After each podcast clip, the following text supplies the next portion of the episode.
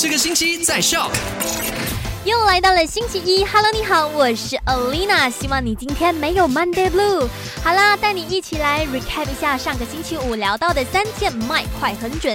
第一件事情就跟你聊到了，在林梦抓到的八百公斤的鳄鱼，因为中枪伤势太严重，最后呢只能选择让它安乐死。那沙拉越森林企业机构提醒大家，鳄鱼是属于受保护动物，任何人都不应该以任何理由去伤害它们，擅自处理受保护的动物。如果你看见鳄鱼的话，应该联络有关单位，他们会有专业的人士来处理。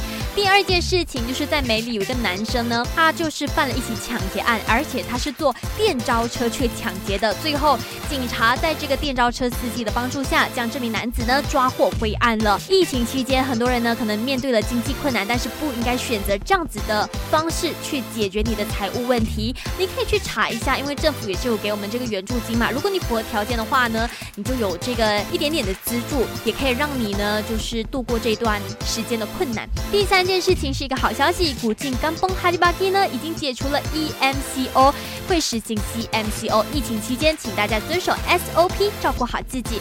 今天下午三点钟继续跟你聊，Stay tuned，买好玩。赶快用你的手机透过 Shop App 串流节目 S Y O K Shop。